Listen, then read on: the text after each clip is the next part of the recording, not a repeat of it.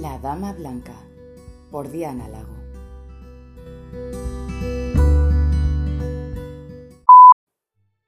Hola Sasena, ¿qué tal estáis hoy? Bueno, traemos un nuevo episodio, como os dije, y os dejé un poquito en tensión porque no quería comentaros de quién íbamos a hablar hoy.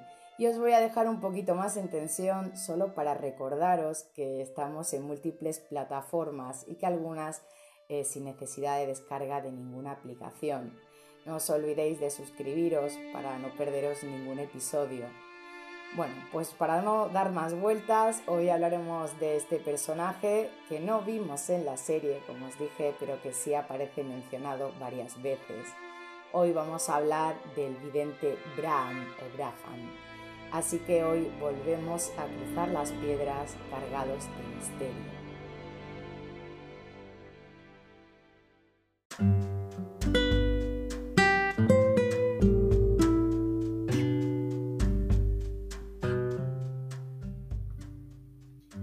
Hablamos de Escocia o sobre la saga, hablamos de misterio, de tradición, de leyendas.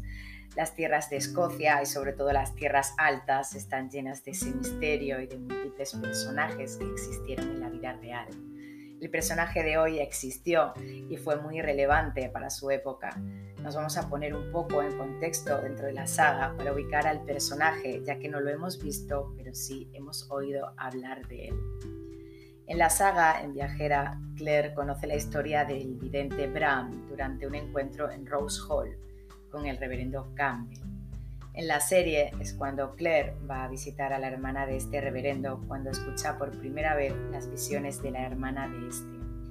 Pero en el libro, eh, Campbell está investigando las profecías de Bram por encargo de Gillis Duncan. Según esta profecía, uno de los descendientes de los Fraser de Lovat será rey en Escocia. La profecía que aparece en la saga dice así.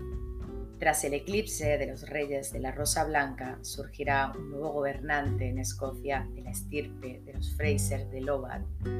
Bueno, el texto original estaba muy estropeado y el reverendo Campbell estaba encargado de descifrar esta profecía. Ya sabemos que en la serie no es así, que la encargada de esta profecía es la hermana del reverendo. Bueno, también en una carta en la saga, en los libros, Frank se vuelve a nombrar esta profecía en una de sus cartas.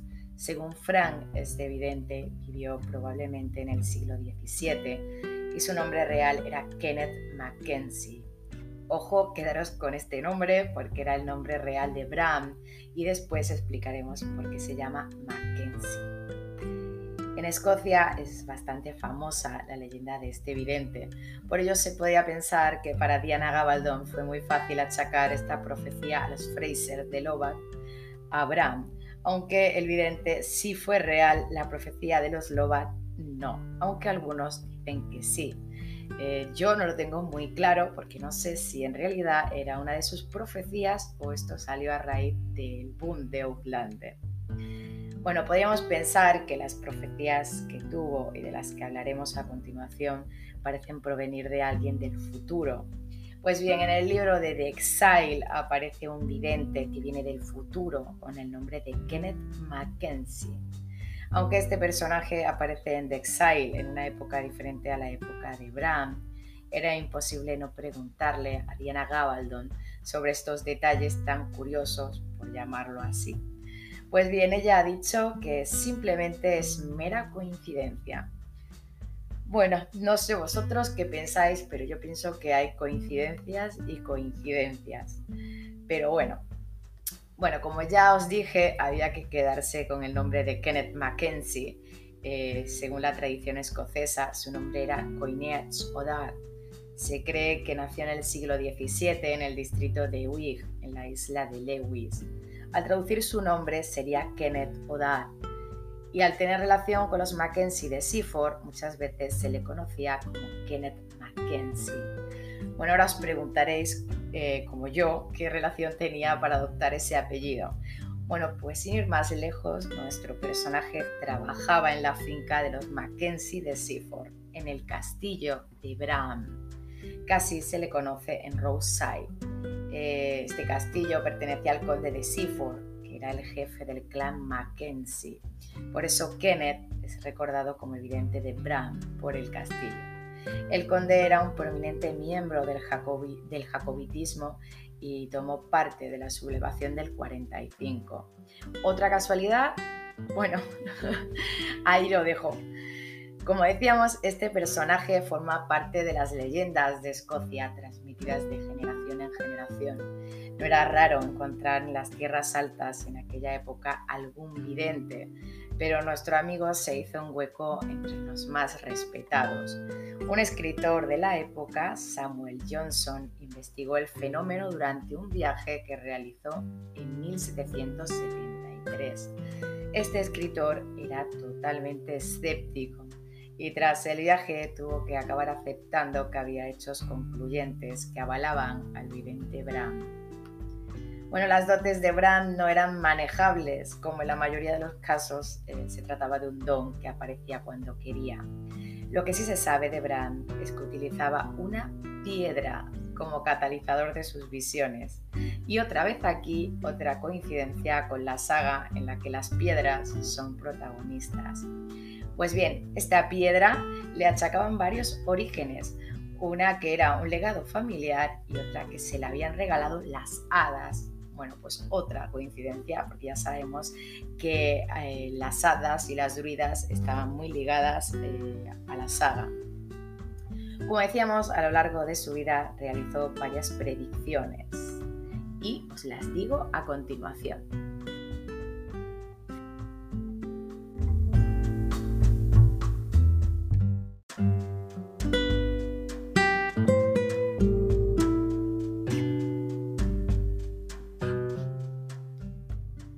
Bueno, vamos a nombrar algunas de las profecías de Bram. Una de ellas era, llegará el día en que largas hileras de carros sin caballo transiten entre Dingwall e Inverness, y lo que es más sorprendente, entre Dingwall y la isla de Skye. Bueno, como todo en esta vida, en aquella época la gente supuso que se le había ido la cabeza. ¿Cómo iba a ser posible que hubiera carros que no fueran tirados por caballos? Pero podemos suponer que mucho tiempo después se refería a los ferrocarriles que se construyeron en las rutas que mencionó. Otra de las profecías y la que más me gusta a mí es la de la piedra de Petty. Dicen que es una roca de unas 8 toneladas a unos 10 kilómetros de Inverness, que estaba situada a unos 250 metros tierra adentro. Evidentemente eh, algo inamovible, sin maquinaria. Pues bien, Bran dijo, la piedra de Petty se moverá una noche por sí sola, entrará en el mar deteniéndose a la misma distancia que hoy está tierra adentro. Pues en la noche del 20 de febrero de 1899 se movió hasta quedar situada unos 250 metros mar adentro. Nadie la vio moverse y aún es un misterio. Dicen que esa misma noche hizo un temporal de viento muy fuerte, sin embargo, sabemos que por muy fuerte que hubieran sido las rachas, 8 toneladas mar adentro es bastante complicado. Otras profecías hablan sobre los puentes del lago Ness. Una de ellas decía que al poner el quinto puente comenzaría una etapa de horror para la humanidad. El quinto puente se inauguró en agosto de 1939 y ya sabemos que en septiembre de ese año dio comienzo a la Segunda Guerra Mundial. La profecía que hablaba de los puentes del lago Ness se refería a la construcción del noveno.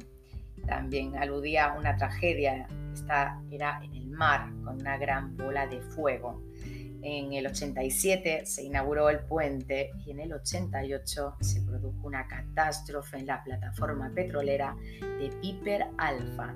Una explosión la destruyó por completo y murieron 167 personas. El vidente Bram o Kenneth Mackenzie tiene muchas más profecías que podéis encontrar en internet fácilmente. La historia de nuestro vidente no acabó muy bien y tuvo una muerte horrible y humillante. Fue quemado en un barril de alquitrán revestido de pinchos por dentro. Se cree que fue una orden de Lady Seaford después de que Bram profetizara que su esposo tendría aventuras en París con varias mujeres.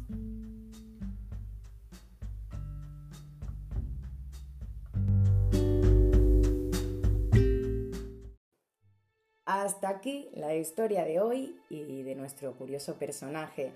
Espero que os haya gustado o al menos hayáis pasado un buen ratito. Como siempre es un placer eh, buscar información y contaros algo nuevo. Siempre digo lo mismo, podéis encontrar más información en internet y que leáis, que leáis mucho.